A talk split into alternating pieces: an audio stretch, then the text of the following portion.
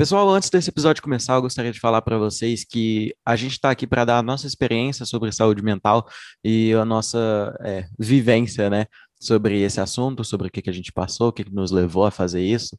E também a, a discussão vai acontecendo, vocês vão entendendo. E talvez a gente entre em alguns assuntos delicados, então se você tem sensibilidade com alguns assuntos, tipo ansiedade, depressão, enfim, é, fique avisado aí, talvez esse episódio não foi feito para você, tá? Tirando isso, eu gostaria de apresentar os nossos convidados aqui. Primeiramente, as damas. Flaviana Fontes, está repetindo aqui a, a participação dela, que ela participou do nosso podcast de rivalidade feminina. E aí, Flávia, como você está? Oi, gente, tô bem, você? Então, quem não assistiu Rivalidade Feminina, vai lá ver, porque tá valendo muito a pena, ficou muito legal.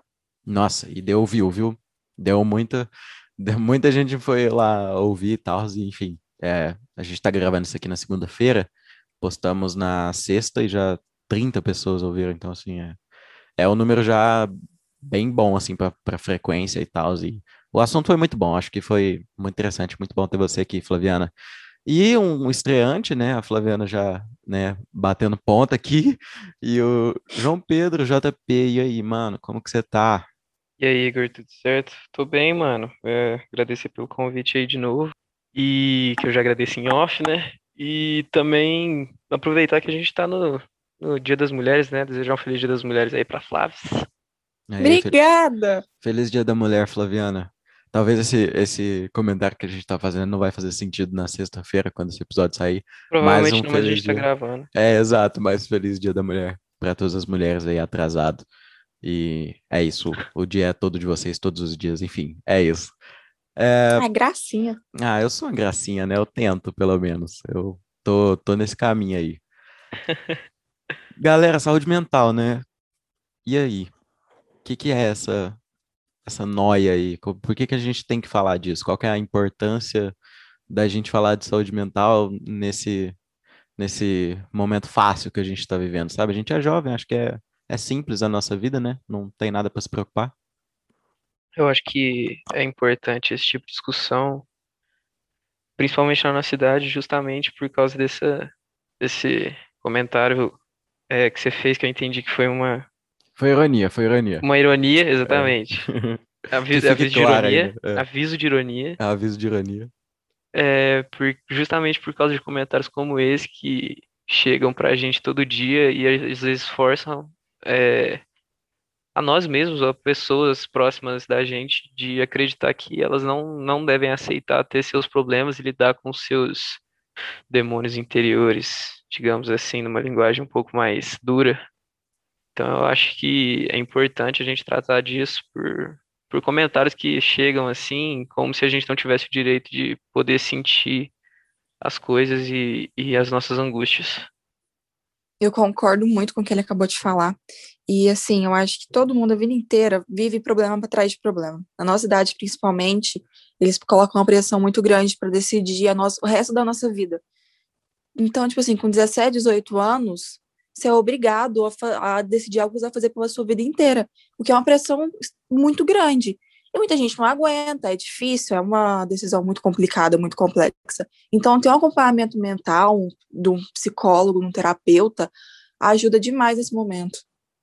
É, eu concordo, eu fiz esse, esse exercício da ironia aqui para, enfim, me vestir a cara aqui de pessoa ignorante para falar isso, achei interessante, né? Não, não tenho nem o que complementar sobre esses, esses comentários que, que vocês deram aqui. Eu para adicionar um assunto, a gente vê a relevância de saúde mental no Brasil e principalmente entre jovens, porque esse foi o tema da última redação do Enem, né? Foi saúde mental e, na verdade, é algo sobre o estigma associado à saúde mental no Brasil, né? Que é esse estigma que eu acabei de falar e tal, essa, essa personificação aqui que eu, que eu dei para essa voz ignorante que fala que a gente não tem nada que se preocupar, sabe? É uma coisa meio da, do egoísmo natural do ser humano de querer menosprezar o outro e isso, enfim, desencadeia diversos traumas nas, nas nossas vidas e é realmente fundamental que a gente trate de saúde mental no Brasil, de saúde mental entre os jovens, que é, é o público que eu sou, né? Que escuta o, o, o próprio podcast, mas também de quem me escuta e tal, de quem acompanha. E é isso, acho que é, é, é fundamental esse assunto e é por isso que a gente está fazendo essa rodinha aqui para, enfim, contar as nossas experiências. Sobre experiências, é, qual que foi o momento que vocês decidiram assim, nossa, vou fazer terapia, vou fazer é, uma consulta com um psicólogo e tal, e, enfim, quero saber. Agora começando pela Flaviana. Olha, tem um tempinho já, eu faço terapia, deve ter um pouco mais de três anos. Foi, aconteceu vários episódios, né? Porque a vida nunca é fácil para ninguém. Mas o que explodiu mesmo foi a perda da minha avó, que no meio de tudo estava acontecendo, eu não soube lidar muito bem. E falei, olha, eu preciso de ajuda, porque eh, eu não tô sabendo o que, que eu vou fazer. Eu tava tendo pensamento muito ruim. Aí eu virei, mãe, me ajuda, me leva em algum lugar para me, me, me ensinar a lidar com isso, né? Aí foi quando eu comecei com a psicóloga. Foi bem difícil. No começo eu não aceitava. Mesmo eu tenha pedido aí, eu ia para lá e me negava a falar, fazia birra. Isso velha já, tipo, uns 14, 15 anos eu já era assim. Eu ainda era assim, né? Daí, depois de um tempo, eu fui me adaptando, fui aceitando, aceitei ir no psiquiatra, porque eu preciso tomar medicamento para controlar a minha ansiedade. Mas hoje em dia já tá tudo certo. Mas se eu não tivesse ido naquela época, eu não sei o que teria acontecido comigo hoje. É, bom, a minha experiência, eu já passei por três momentos em que eu precisei de terapia, né? Uma foi logo depois da, do divórcio dos meus pais, né? Da separação. E foi uma terapia daquelas bem de acompanhamento, assim, para ter certeza que não ia ter nenhum problema futuro, né? Em decorrência da, do, do divórcio. Então era uma terapia bem simples, era pra, praticamente assim, ir para jogar jogo da vida, banco imobiliário e, e dormir. Você era muito então, novinho, né? Quantos anos você tinha? Cara, eu tinha dois ou três, se não me engano. Eu era bem novinho mesmo. Caralho, bem então, mesmo. É, aí uns dois aninhos depois eu já fui pra, pra terapia pra, né, dar uma, uma acompanhada. Aí, depois, um pouquinho mais velho, acho que lá pelo quinto ano, a escola que eu estudava na época me recomendou para ir para para terapia também, porque eu tava um pouco agitado e tal, parecia que eu queria chamar atenção, umas paradas assim. Aí eu fiz terapia mais um tempo, parei e voltei em 2019. É, 2019, quando já estava apresentando sinais depressivos. E desde então eu continuo na terapia, também, assim como a Flaviana, aceitei ir para o psiquiatra e graças a Deus eu já estou no processo de desmame do, do antidepressivo. Então, é, funcionou bastante para mim. É, eu, a minha experiência foi, foi engraçada, né? Engraçada nem sempre é, né? Mas enfim, uh, em 2017 eu mudei de escola e eu estudava na mesma escola há muitos anos, desde de 2009 a 2016 eu estudei na mesma escola, então perdoa aí minha dicção, acabei de perceber que eu falei meio tudo errado, embolado, enfim. É, Estudei na mesma escola, estava com os mesmos amigos durante muito tempo, alguns, claro, né, nesse meio de caminho foram para outra escola, me afastei, isso acontece, mas o núcleo ali meu era muito definido, então eu estava na minha área, entendeu? Mais ou menos assim. E em 2017, no pro ensino médio, eu decidi mudar de escola e tal, e fui para uma escola nova que eu não conhecia ninguém. E eu, assim, me sentia um, um estrangeiro totalmente perdido, assim, sem sem saber o que que fala para comer, entendeu? Então eu é, me vi muito sozinho e foi um momento que eu me senti muito perdido e o meu corpo começou a falar é, mais alto, sabe? A, a ansiedade começou a me consumir de um jeito que nunca antes tinha acontecido. Eu comecei a ter vômitos frequentes toda, toda manhã, assim, eu, eu saía da aula umas duas, três vezes, ia no banheiro, vomitava, banheiro da escola, né? porque quando eu tava em casa era tranquilo, né? O meu, o meu inferno, entre aspas, era ali na, naquele momento e tal. E eu precisava aprender a lidar com aquilo.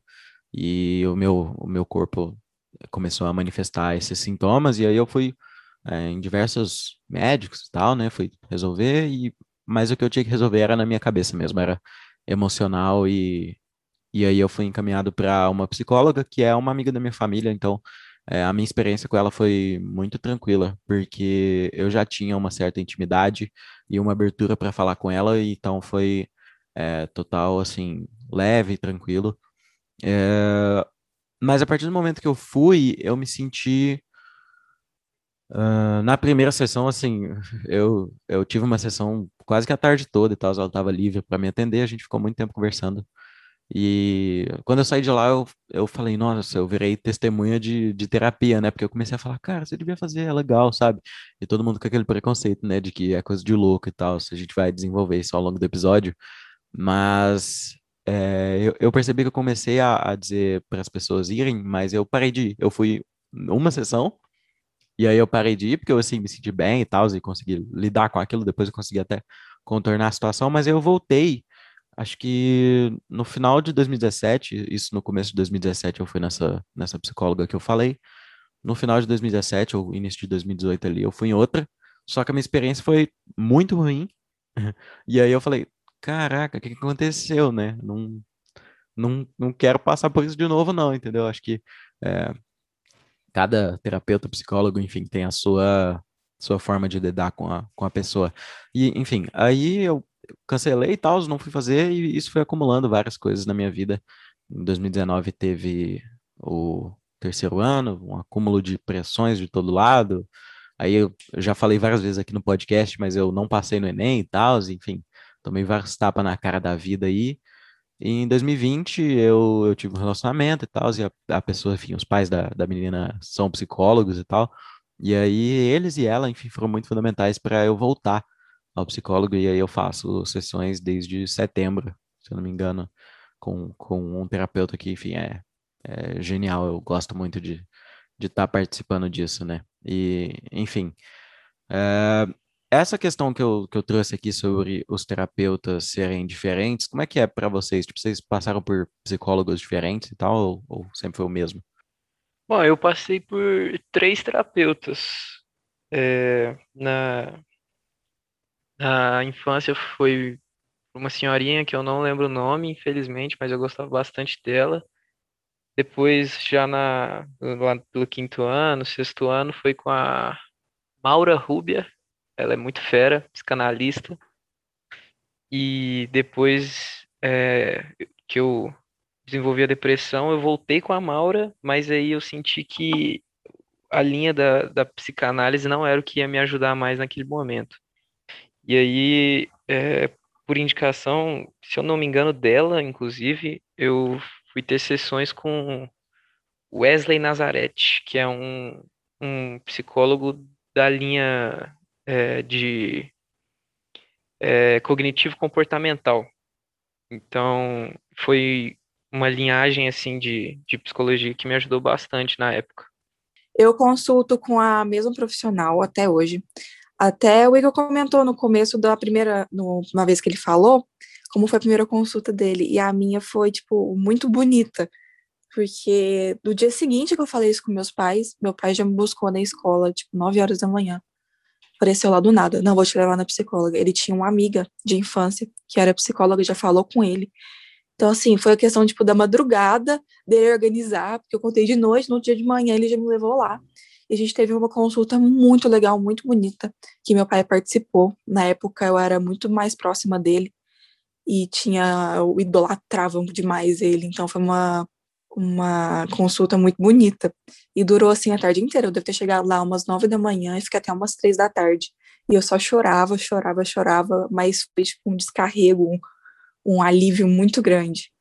Desde então, aquela mulher é minha salvação. Direto, quando eu tenho minhas crises, eu mando mensagem para ela, eu ligo para ela.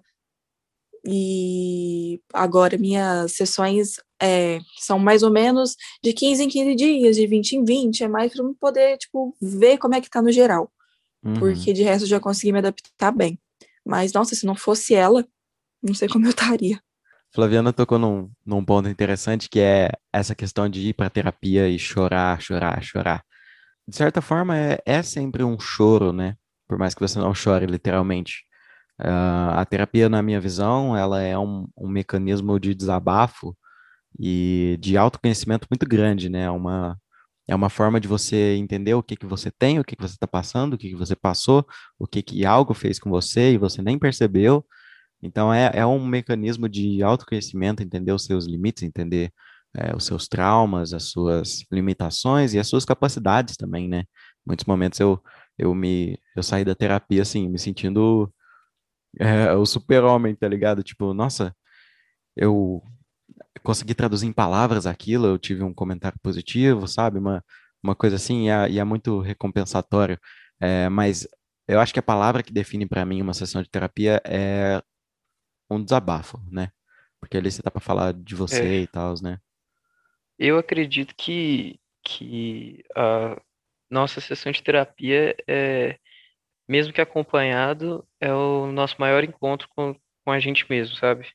Porque é, você toca em, em questões que você se fazia às vezes indiferente na sua vida, que você ignorava e que te causam muita dor e você nem dava atenção, e coisas que você achava que eram super importantes acabam se tornando superficiais, então você entra num conflito consigo mesmo, mas ao mesmo tempo, no final da sessão, o profissional, se adequado, vai te deixar preparado e, e em harmonia para seguir a próxima semana até a próxima sessão, é, sabendo como lidar com esses problemas que vocês apontaram na, na consulta. E eu acho isso maravilhoso na, na profissão. É muito legal essa leitura que o psicólogo consegue ter sobre o paciente, porque muitas vezes a gente vai para lá focando em um problema e ele descobre outro que você nunca nem imaginou que você tinha ou que você queria e precisava falar sobre aquilo. E ele acaba te mostrando mais sobre você que você não imaginava. É, Exatamente, é igual o é. Igor falou. É, você vai se descobrindo e vendo as suas capacidades e as suas fraquezas e tudo mais. Eu acho que tá muito correta essa, essa leitura também.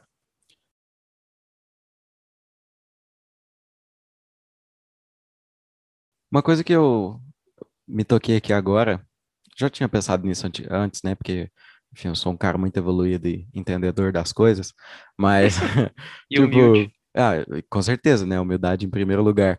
Mas uma coisa que eu parei para pensar aqui, né, é por que que é tão importante a gente ter é, consulta com terapia, enfim, com psicólogo, e por que que é tão é, importante, principalmente nesse momento, e se torna cada vez mais importante? É, eu acho que, aí vocês, enfim, complementem, que a nossa sociedade está cada vez mais, assim, separada e é, não só polarizada, mas também é, desintegrando, tá ligado? As relações humanas estão ficando é, muito superficiais e pouco é, pouco intensas, vamos dizer assim. Ah, a gente está numa, numa época, e enfim, com o boom das redes sociais, é uma sociedade de julgamento e de repressão o tempo todo.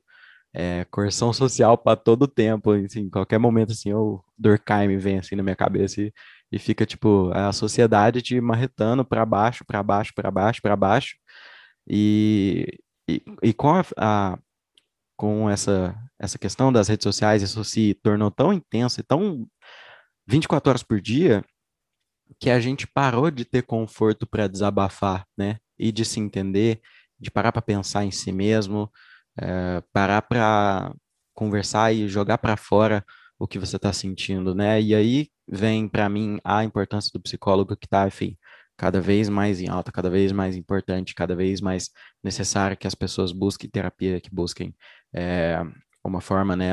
Às vezes não, não, não só a terapia de, de psicólogo, mas terapias alternativas, enfim, que busque um refúgio ali, alguém para desabafar, né? Porque a gente está lotado de coisa e não desabafa, né?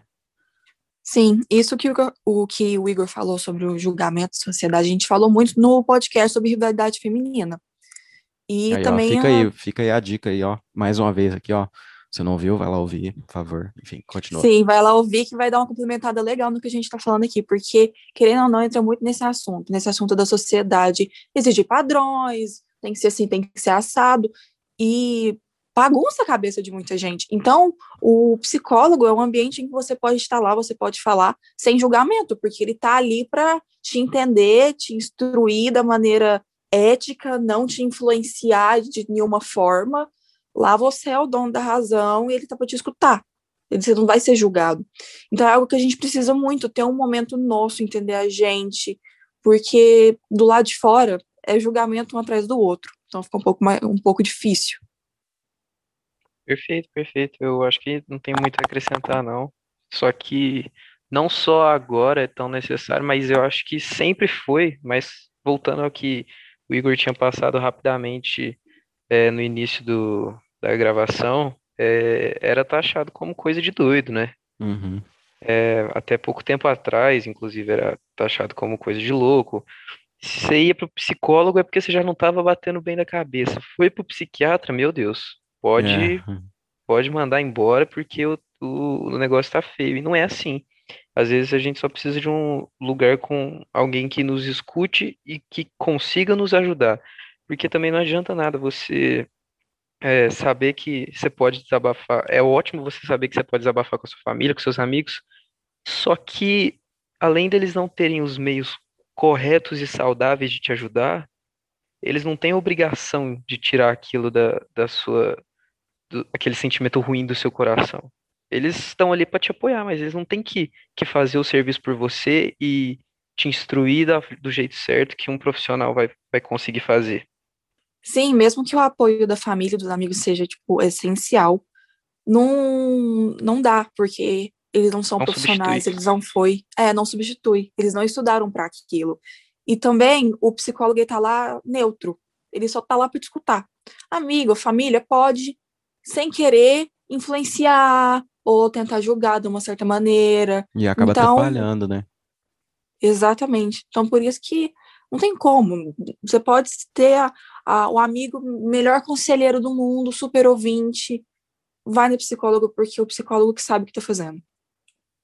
Lembrei que agora da uma conversa da Juju com a Carol Conká. Vocês já viram isso? Que a, a Carol Conká, tipo, a Juju, né? Ela pergunta pra, pra Carol assim: Você faz terapia? Aí ela, comigo mesma. Gente, tipo assim, mano. Tá bom que quando A gente viu o faz, resultado né? disso, né? A gente viu o que que causou. É, Meu que não deu certo. A gente É. viu o que gerou.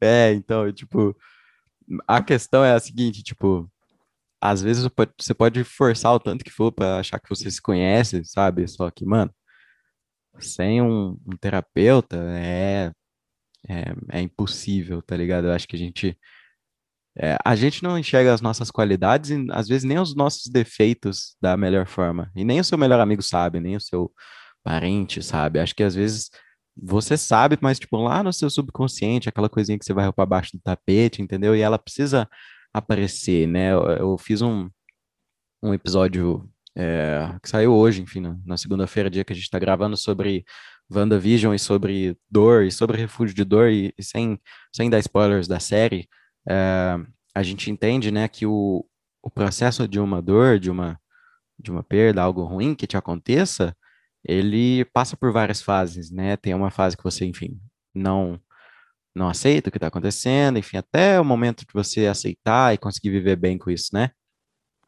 É sim, eu acredito que não só as fases são, são diversas, como elas vão se alterando de, de ordem a partir do, do indivíduo em questão, né?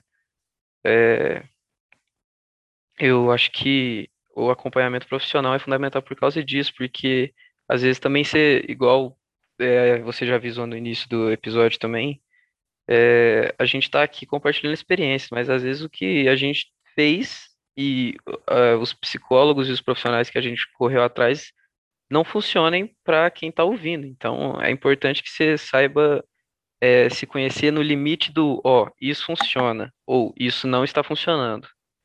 Porque o resto quem vai te ajudar é o profissional. É, mesmo que você pode usar como base o conselho de alguém, tipo, ai, assim funciona comigo.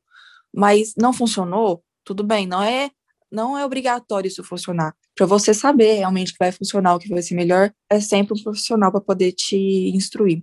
E o que o Igor falou sobre o processo do luto, sobre o episódio que ele lançou hoje, hoje segunda, no caso, sobre o WandaVision, é muito verdade, porque é muito necessário você ter acompanhamento nesse momento. Porque você vai falar, ah, eu tô bem. Só que cada dia é um sentimento diferente. Quem já sofreu uma perda sabe como é que é. Você sente, mas você não consegue explicar. E teu psicólogo, ele vai te perguntando coisa, você vai conseguindo jogar para fora o que você nem sabia que sentia. É, fazendo uma, uma referência aqui, a, a Flaviana falou uma frase que, que enfim, abriu uma memória na minha cabeça. É, eu gosto muito de fazer indicações aqui no podcast, então eu vou indicar a música Eu Tô Bem, do Luiz Lins.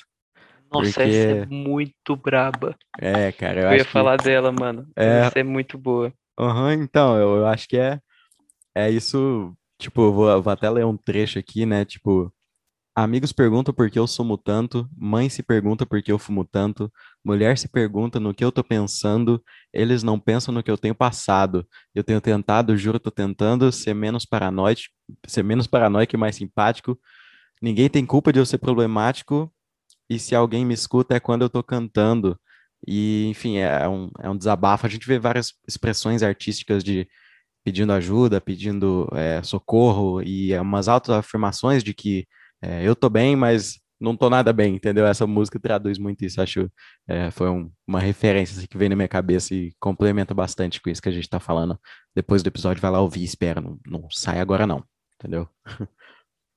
E se para um artista já se tem esse sentimento de que ninguém está ouvindo ele, imagina para um anônimo. Eu, é. Esse é o grande ponto.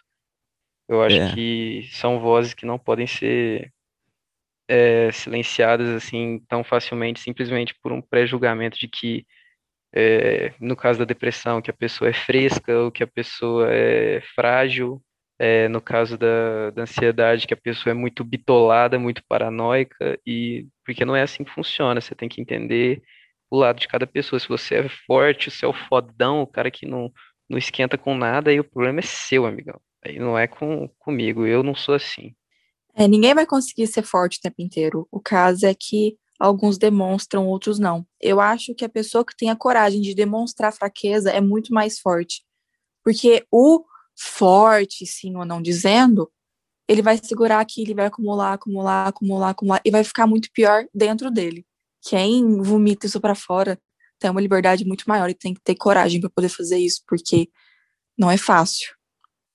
É o acúmulo de muita coisa intensa acontecendo ao mesmo tempo, né? A gente que é jovem sabe muito bem o que, que é isso, é pressão para todo lado, pressão da escola, pressão dos pais, pressão da, da namorada, do, do, sei lá, do seu empregador, se você trabalha, enfim. Uh, eu, o JP entrou num assunto legal, né? A gente estava falando aqui sobre a música. É, quando a gente vê um, um, artista assim, ah, o cara morreu muito novo, enfim, enfim, chegou ao ponto do, do suicídio ou sobre é, overdoses e tal, enfim.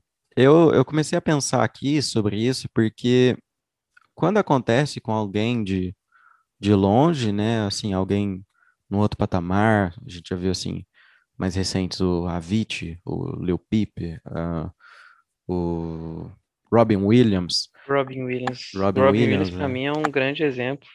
É, Porque, então. além de tudo, o serviço dele era fazer o que ninguém fazia por ele, né? É, que era dar alegria. Para pra né? pensar. Sim, sim. E, enfim, enxergando essas pessoas, né, o, o Chester Bennington do Linkin Park veio aqui na minha mente aqui agora também, são pessoas que a gente fica tanto tipo, nossa, o cara tinha tudo, o cara, a vida dele era perfeita, sabe? Uma coisa assim, meio, é, sei lá, olhando o gramado do outro, mas com outros olhos, né? Às vezes a gente não enxerga o que está passando dentro é, de cada ser humano, e você vê, né? Se essas pessoas, enfim, que você diz que tem tudo e que estão na melhor fase da vida, para você falar isso, você tem que partir de um ponto que você já não tem, tipo, as coisas que ela tem. Então, assim, se essa pessoa procurou, procurou ajuda, fez de tudo e, é, infelizmente, é, tomou essa decisão trágica, por que que você não, não toma isso como inspiração e vai procurar ajuda, sabe? Tipo, se essa pessoa que você diz que tem tudo tá passando por tanta dificuldade, por que que você, assim, que não tem coisa uma, coisa outra, é, não, tipo, começa a repensar o, o que que o que que tá acontecendo na sua cabeça, entendeu? Porque essas pessoas, assim, que vivem de assédio de todo, de todos os tipos, elas muitas vezes não são compreendidas, né? E você é compreendido, sabe? Você se sente compreendido, você se sente é, parte de alguma coisa, você é, é livre de verdade para ser o que você quer ser, você consegue falar sobre a sua vida é, sem se sem se blindar de uma coisa ou outra, sabe? É, é, é, todos esses processos, assim, isso veio um, foi uma pira que veio aqui na minha cabeça, enfim. Não sei se vocês concordam. Concordo, concordo. Eu acho que uma, já que você falou de música, uma, uma frase do Raul Seixas, que veio aqui na minha mente, que sintetiza tudo que a gente está falando aqui, é que basicamente, é, como ele dizia em Meu Amigo Pedro, na música Meu Amigo Pedro, cada um de nós é um universo. E é. tudo isso varia muito. E justa, eu acho que essa pergunta que você colocou na mesa é a essencial. Por que não eu tentar me tratar também? Por que não uhum. eu tentar? Nossa, eu não tenho nem o que falar, vocês já falaram tudo. Eu concordo com cada palavra que vocês hoje disseram. É, cara, é assim, né, cara? Eu não passo frio porque eu sempre tô coberto de razão. tô brincando. É, vamos entrar nesse assunto também mais, mais fundo ainda. Quando o JP trouxe essa frase aí do, do Raul Seixas de que é, a gente é o universo, né? Como é que é? Cada um de nós é um universo. Cada um de nós é um universo, isso aí. Salve, Raul. Então, a gente, a gente começa a, a olhar, se a gente olhar dessa forma, realmente, a gente vai é, ter uma outra visão da coisa, né? Porque quando a gente pensa no preconceito de, tipo, quem faz terapia é louco, tá doido, entendeu? Uma coisa assim, a gente está reduzindo uma pessoa a um, um simples tá ligado? A um, a uma, a um pedacinho de, de, de, loucura que todo mundo tem, tá ligado? Só que só um tá à mostra, sabe? Uma coisa assim. Eu não sei, eu acho que o preconceito vem, vem um pouco disso também, mas é, se nós somos o universo, eu concordo plenamente com isso que o JP falou, né? Não, não o JP, o Raul Seixas, né? O JP, de vez em quando, ele, ele fala uma coisa ou outra positiva. eu, eu, acho eu que... só fiz uma, só, só trouxe. Você só trouxe volta. a, a citação. Só revivi. Só revivi. Boa, trouxe mano. a intertextualidade. É, eu acho que é, foi, foi muito boa. Parabéns e gostei demais. É, trazendo isso, cara, a gente é o universo. Fala, fala sério, mano. Você conhece aí a Via Láctea? Duvido que você fala direto aí, pelo menos os, os planetas do sistema solar, sem gaguejar.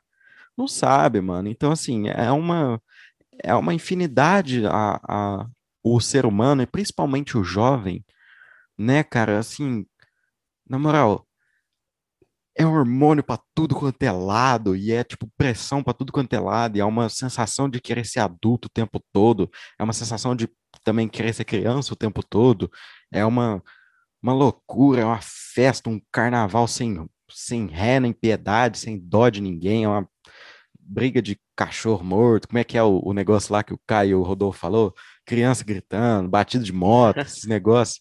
A gente é isso, e quanto mais passa o tempo, mais complexo a gente fica, mais coisas a gente acumula, mais experiências a gente vive. E não estou dizendo para você ficar longe das experiências, mas você tem que estar tá pronto para as experiências e aprender a lidar com elas e, enfim, conseguir ficar bem com esse acúmulo desse tsunami que é ser jovem. Nossa, eu concordo muito com o que você falou. E, tipo assim, a gente está a vida inteira aprendendo, evoluindo, só que o adolescente, tipo, a fase que a gente tá, na minha percepção, é a mais drástica, porque você tá saindo daquela coisa de criança, de estar tá no ninho dos pais, de estar tá na escola, tipo, você sabe o que você vai fazer no ano seguinte, se você tá no primeiro, segundo colegial. Se você tá no terceiro já, você já não sabe. Então já é aquela coisa da mudança. Então fica a euforia, nossa, algo novo, mas nossa, eu consigo. É aquele medo de desapegar do, do antes.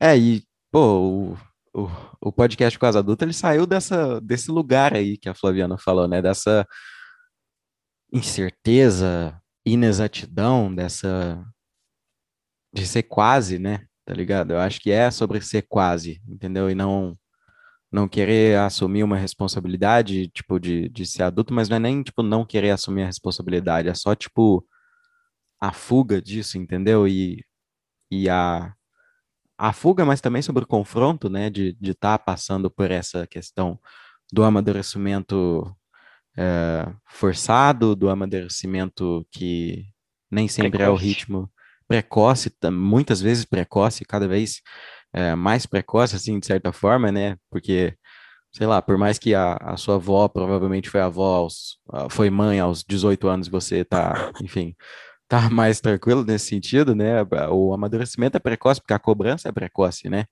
A cobrança de querer um, um futuro, abrir uma oportunidade, e agora cada vez mais o, o mercado de trabalho também não tá, quase que não vai aceitar mais gente, porque agora os robôs vai começar a fazer tudo. Enfim, é, é essa questão do tsunami. E, e, o quase adulto, o podcast o quase adulto, ele é isso, ele é, enfim.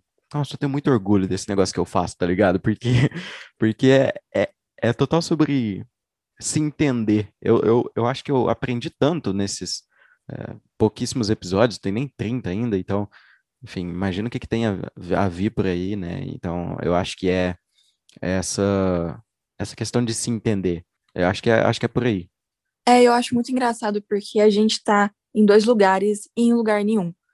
Uhum. Porque a gente tá na, no meio do caminho. Pra coisa a gente já tá velho demais para fazer, pra coisa a gente ainda tá muito novo, é inexperiente, aí outra coisa já é experiente. Então, você tá naquele limbo de onde que eu tô, para onde que eu vou, de onde que eu vim. Uhum. Então fica meio perdido. O jovem, ele é uma mistura homogênea em processo de centrifugação. Nossa, repete Não por entendi favor, uma palavra. Essa. Ah, eu sei lá, mano. Eu acho que, é, acho que a questão é que a gente é uma mistura de que quer ser uma coisa só, mas que na verdade tá todo momento assim sendo centrifugada para ser separada, enfim, você conseguir colocar as coisas em caixinhas e segmentar uma coisa ou outra e a gente não é isso, tá ligado? A gente é uma mistura, a gente é um universo, a gente é uma é uma é um bolo de todos os sabores, tá entendendo? É a explosão de sentimento, de hormônio, Cara, é um, de é um, novidade, de tudo. É um fogo de artifício que não explodiu, mas que tem todas as cores. A gente é tipo aquela cena do Ratatouille que ele tá chegando pro ratinho amigo dele. Nossa, falando, Experimenta coloca esses dois sabores, aí você descobre uma coisa nova, dá uma explosão. Agora experimenta isso. Eu acho Exatamente que o ser humano é muito isso. disso. Que é muito do experimental, né? O, o, o experimentar é, transgressão, o experimentar o amor, experimentar a dor, a raiva. E eu acho que principalmente nessa fase que a gente tá, e não só você, Igor, eu também me sinto assim, abraçado por esse, por esse trampo que você faz e, e puxando um saco aqui, eu acho que eu estou muito honrado em, em, ter sido convidado, porque eu me sinto abraçado por esse podcast. Ah, que isso, cara, essa sensação que eu quero passar. É... Ah, beijão lindo, enfim. Flaviana, você ia falar. Flaviana, você ia falar alguma coisa, vai, Eu ia falar. falar o que ele falou do, do Ratatouille, da cena que tem a explosão lá. Eu acho que é como a gente sentisse aquilo todo dia. Todo dia acontece alguma coisa, alguma novidade. Por mais, por minúscula que seja, é novo e tá naquela coisa de e agora? Como é que funciona? Nossa, então é como se deitou nessa intertextualidade. Não, é. Não, essa foi assim, eu nunca na vida ia lembrar dessa cena. Ele pegou e tipo encaixou perfeitamente. Ah, mano, essa cena é maravilhosa, tanto porque logo antes ou logo depois eles é, experienciam exatamente qual que poderia ser o futuro deles, é, dependendo de comer resto de humano só. Ah, eles passam bem sim. na frente de um negócio de dedetização, e aí logo depois o cara tá mostrando pro amigo dele o lado bom da vida, que é comer uma comida boa, que é, tipo, basicamente o mínimo é, de qualidade de vida para qualquer ser vivo, entendeu? É, e também. Eu a... acho esse paralelo muito, muito da hora. Eu lembrei na hora que vocês falaram da, da experiência e tal. É, e também é, essa questão dos. Prova isso. Agora prova isso aqui. Agora prova os dois juntos. Caralho, eu fiz uma voz de Pedro Loza aqui, né? é... Mano, eu senti um Pedro Bial agora. é Cara, verdade. Eu achei que você ia falar, João Pedro, você tá eliminado. Nossa, que isso, cara. Eu vou, eu vou expulsar vocês no meio do, do episódio, né? Mas a, a, essa questão do, prova isso, prova aquilo, e agora prova os dois juntos, é é o equilíbrio que a gente precisa para a situação, entendeu? Eu acho que a gente, a gente não não tem que viver tudo no 80, mas não é tudo no 8 também, entendeu? A gente tem que achar um qual é a média disso aí? Uns 46, né? Alguma coisa assim. E E aí, mano, é, é sobre essa coisa de provar os dois sabores e provar a vida adulta, provar o resto de adolescência, provar a maturidade, provar a imaturidade, provar os problemas, mas provar as soluções, provar o amor, provar o ódio e tá em harmonia com isso tudo, né? Mas quem que vai te apresentar esses sabores e quem que vai te ajudar a organizar isso? Terapia. A gente tem, tem que criar uma clínica e começar a fazer marketing para eles. Não, vocês fizeram uma analogia usando o Ratatouille que foi assim, sensacional. É. É, mano. É o JP, né, mano? Nem eu, tava, nem eu tava esperando essa. Nem Oi? eu tava Vou esperando roubar essa. ideia. O que, que a Flaviana falou? Eu não ouvi. Não, eu vou roubar essa ideia pra quando eu tiver minha clínica. Eu vou usar isso de, de marketing, vou usar o Ratatouille. Vou anotar.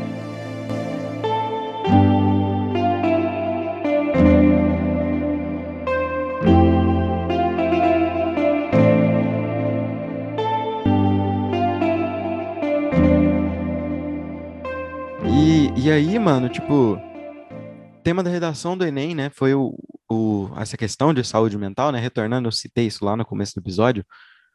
O que, que vocês acharam, mano? O que, que vocês acharam, tipo, do, do- da questão de trazer esse debate? O que, que vocês sentiram na hora de, de fazer a prova? Flaviana, você fez o Enem? Se você não tiver feito, não precisa responder é, o que, você achou, não. Mas, enfim, vai, JP primeiro, depois a Flaviana.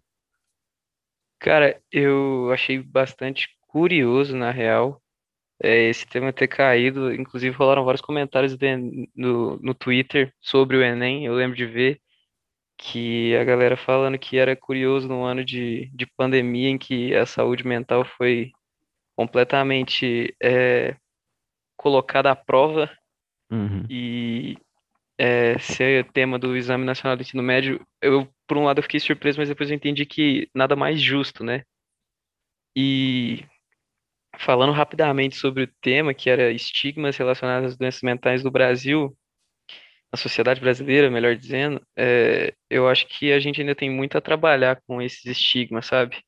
É, eu usei na, na minha redação um exemplo do Hospício de Barbacena, que é, é um episódio assim do século passado do Brasil, que é conhecido como Holocausto Brasileiro. Não sei se vocês já ouviram falar, depois eu recomendo que vocês procurem no canal Planeta Novo, do apresentador Bruno Fabio, que tem um vídeo lá explicando certinho todo esse episódio, mas basicamente era um hospício em que os tratamentos eram desumanos, sabem? E, sabe? E eu acho é, um negócio absurdo a gente ainda não não discutir esse episódio com, com tamanha importância, sendo que hoje a depressão, que é, querendo ou não, uma doença mental, um- um- uma, uma, como é que eu posso dizer? Uma, Uma doença que acomete a saúde mental. uma doença que acomete a saúde mental, muito obrigado. É, hoje é a maior causa de afastamento do trabalho no, no mundo. E há pouco tempo atrás, pessoas depressivas estavam sendo colocadas em trens e levadas para um hospital em Barbacena e sendo torturadas. É, é um- Pessoas esquizofrênicas estavam sendo é, presas em porões pelos, pelos parentes. é, pessoas com síndrome de Down não podiam sair de casa porque as mães tinham vergonha. E é, trazer esse episódio à tona eu acho importante porque não tem que ser mais desse jeito. E muito do que a gente falou da terapia e da psiquiatria é, recai sobre isso, na importância desse, dessas profissões serem mais exaltadas e serem colocadas, postas como necessárias na nossa sociedade, não só como uma coisa de louco, mas como algo para você poder ser você ali naquele momento, né? E eu acho que o tema do Enem foi muito assertivo em ter trago é, esse, esse questionamento bem num ano em que basicamente nenhuma pessoa passou ilesa sobre algum tipo de noia ou de neura é, simplesmente por ter que ficar em casa. Então eu acho que foi super válida a discussão. Então, eu não fiz o Enem, eu fui direto para particular, inclusive fui muito julgado por isso, mas enfim, eu achei o tema, assim, sensacional, Aqui a super gente não atual. vai te julgar, aqui, é- aqui o tempo te Aqui é abraça. quase uma terapia. É, o o João Pedro falou muito É. bem. Esse podcast aqui, ele abraça o ser humano, entendeu? Então você sinta-se abraçado aí O remotamente. ser humano não, o ser humano não, ele abraça o quase adulto. Isso, É. isso, isso. Não, eu escutei muito aquele, não, mas você não vai nem tentar. Não, não vou, não quero. Ah, mas não sei o que, você estudou pra quê? Gente, estudei porque tem que estudar. Agora É eu vou estudar isso. o que eu quero. Tem que bancar o que Enfim. quer mesmo. Isso aí, Flaviana. Salva de palmas pra Flaviana Fontes, vai. Boa, vamos, vai, pode falar, desculpa. Mas falando sobre o Enem, eu achei o tema, assim, sensacional. A ideia que eles tiveram de colocar isso foi extremamente atual e eu acho que pegou, tipo, muita gente é, de, de surpresa, porque, se- da minha percepção, seria algo tão óbvio tratar disso que eu acho que ninguém esperava por isso. Só que eu acredito que seja algo que bastante gente consiga falar sobre, porque, querendo ou não, todo mundo passa, todo mundo sente. Uhum. Então, para mim foi tipo um dos melhores temas que eles poderiam ter escolhido, porque é muito amplo. Sim, Muito, é de certa forma até simples de ser trabalhado. é. Ele é amplo, mas é simples, né? Sim. A questão, a, eu acho muito interessante né, eles delimitarem a questão do estigma, porque é, preconceitos, vamos dizer assim, né? Preconceitos eles têm uma raiz histórica, né? Qualquer tipo de preconceito ele tem uma, uma raiz histórica assim, é, não justificável, né? Em 100% das vezes. Por exemplo, racismo, homofobia, é, LGBTfobia, enfim. É, e misoginia, enfim, só para citar mais um e não, não ficar pendente. Com certeza tem um ou outro e tal, mas enfim. É, essa questão do, do preconceito com a questão do doente mental, né? E doente mental, isso inclui as mais variadas doenças mentais. Se você é, é ansioso, a gente está falando sobre você e tal, enfim. Tem que passar por essa questão do, de desconstruir o estigma, né?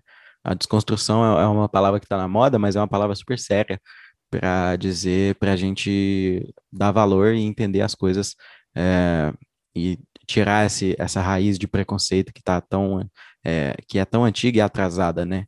E ter delimitado essa questão do estigma foi muito importante para é quase como se o Enem tivesse dando a resposta, né? Tipo assim, você estigmatizar um, um, uma pessoa que que está passando por um momento de saúde mental, falar que isso é, é coisa de gente mole, ou às vezes até trazendo assim machismo, é coisa de mulherzinha, ou não, trazendo, eles acumulam tanto preconceito, né? Enfim, essa questão de ter traga o estigma é uma é uma forma do é uma forma de, de te colocar para se posicionar tipo contra isso, né?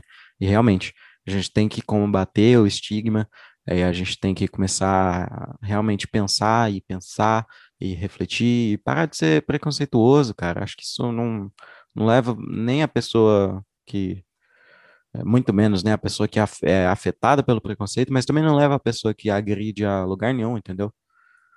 Às vezes leva a presidência, né, mas enfim, é, o, a questão, enfim, parabéns, Mac, salva de palmas pro Mac. E... Mano, é, eu só complementando, é curioso tanto que o estigma é tão enraizado e, e forte na sociedade, não só nesse aspecto, mas em variados temas que ele chega a ser contra até mesmo a solução do que ele, ele agride.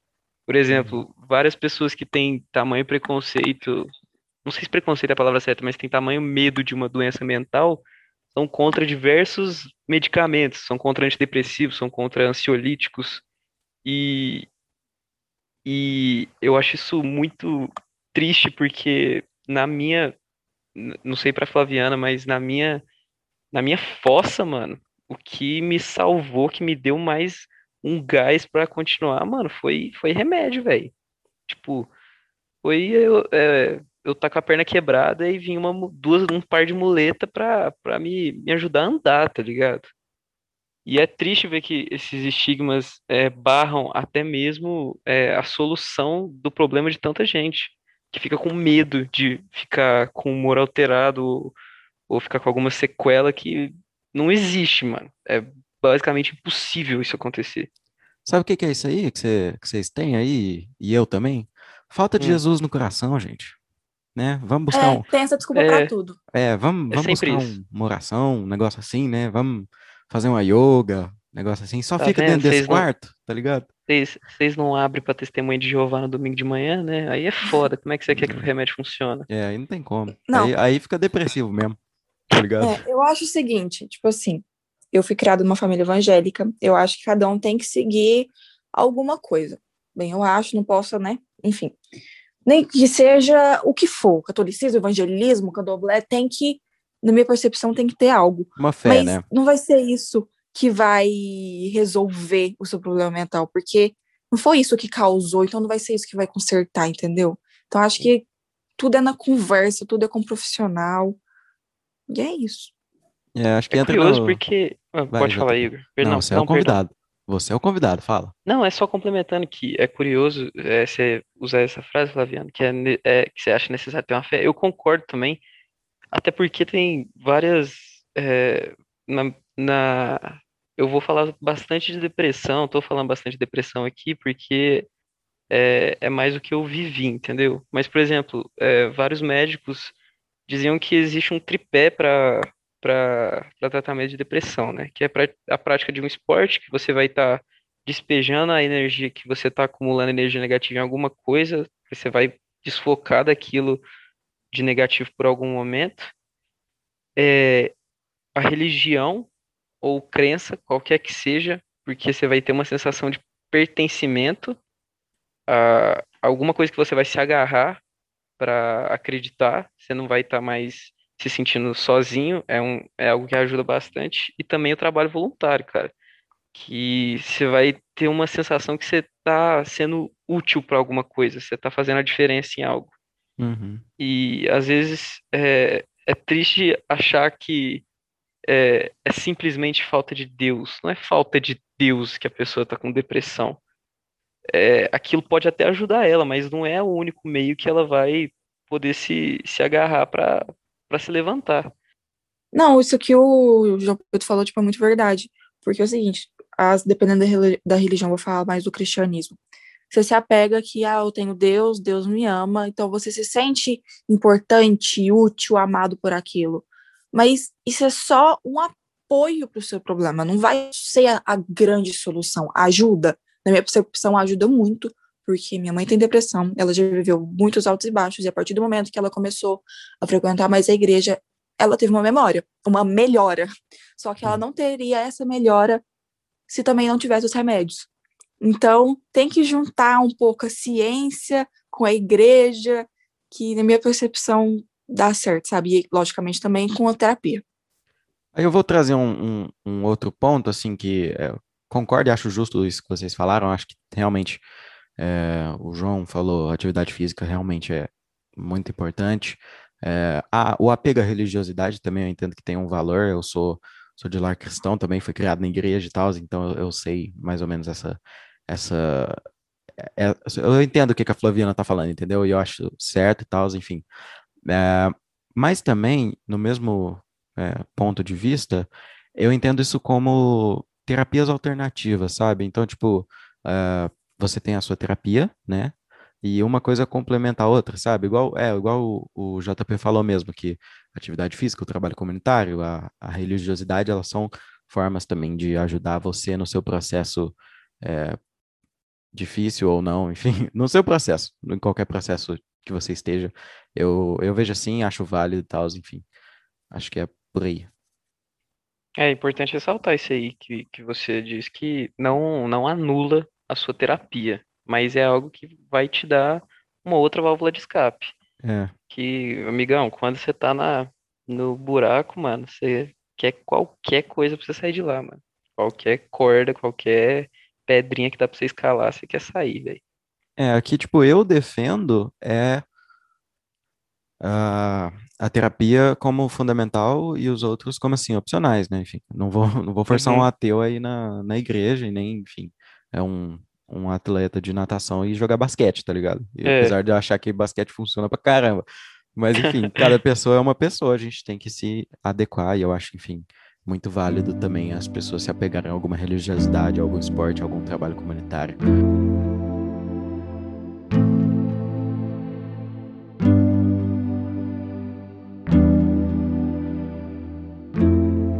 E vocês dois, vocês têm uma coisa em comum, né? A, a Flaviana, igual ela já falou, né? No, quando ela foi falar sobre o Enem, que ela já tá na faculdade, tá fazendo psicologia, né, Flaviana?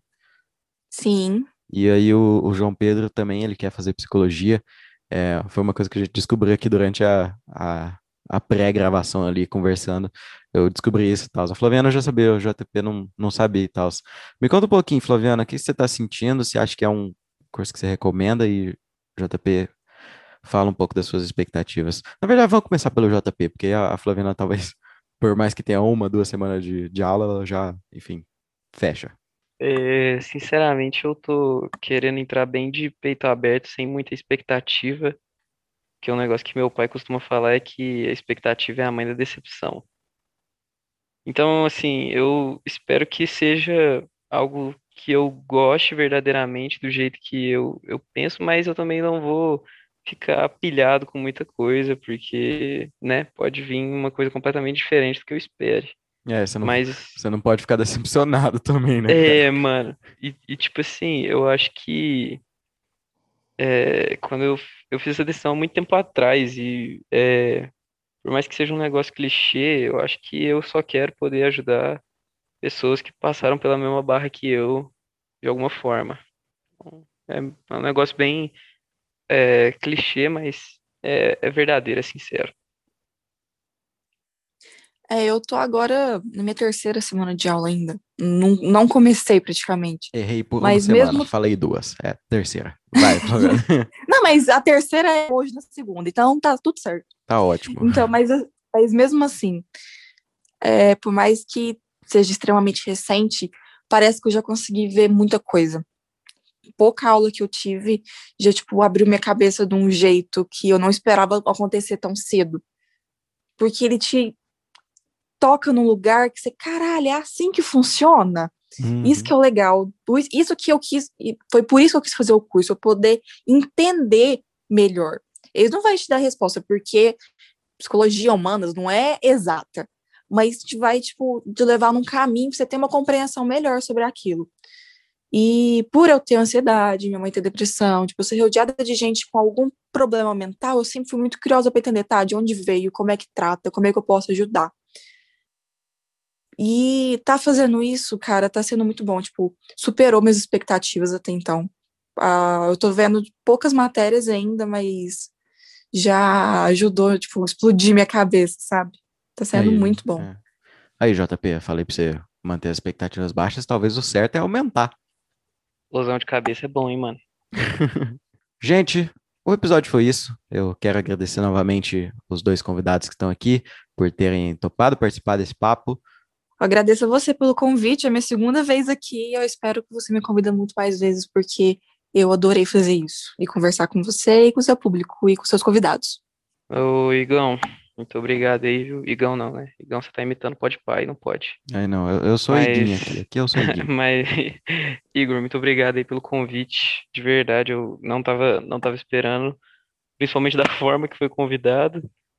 É, simplesmente com três mensagens, aí escolhe o tema e é nós. E estamos aqui hoje.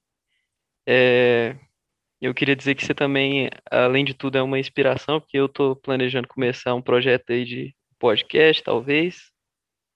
E é, agradecer, sim, por, por dar esse, esse pequeno palquinho para eu falar umas, umas besteiras aí. Ah, é ótimo. eu- voltar. A coisa que eu mais gosto de falar é falar bobeira. Mas hoje eu acho que a gente falou menos bobeira do que coisas realmente produtivas. Eu espero que você que está ouvindo a gente aqui tenha gostado desse papo. Se você gosta, enfim, do meu conteúdo, gosta do que eu faço aqui, faça-me o favor, né? Segue aí a gente no Spotify, no Apple Podcasts, onde quer que você esteja ouvindo. Em qualquer momento aí, a gente vai estar no YouTube, na NASA, transmitindo na Globo, enfim. Vamos estar em vários lugares, enfim, só espera que as coisas estão andando bem. Eh, obrigado por ter chegado até aqui, até esse momento. Faça-me o favor, vai lá seguir os meninos também, o João Pedro e a Flaviana. Deixei o arroba de vocês eh, na descrição do episódio, mas fala aí também, porque vai que a pessoa já vai de ouvido. Me segue lá, gente, é arroba Flavi Fontes com dois I. Mano, meu, meu Insta e. Não me segue no Twitter, não, mano. Mas meu Insta é, é JPFbar, só que é J e o P por extenso. Então é J-O-T-A-P-E-F bar. É isso. JPF bar. Vai lá flodar o vídeo dele cantando, porque esse menino tem talento. Talento nada, né? mano. Talento nada, né? Porque você deve ter penado ali pra aprender a tocar violão, eu tô ligado como é que é, enfim. Nossa, pra caralho, mano. É, então, enfim, mas vai lá, enfim, vai lá, segue os meninos, vai ajudar bastante. E segue a gente, né? Pelo amor de Deus, arroba quase adulto. E, enfim, continua acompanhando. Obrigado, beijo, tchau.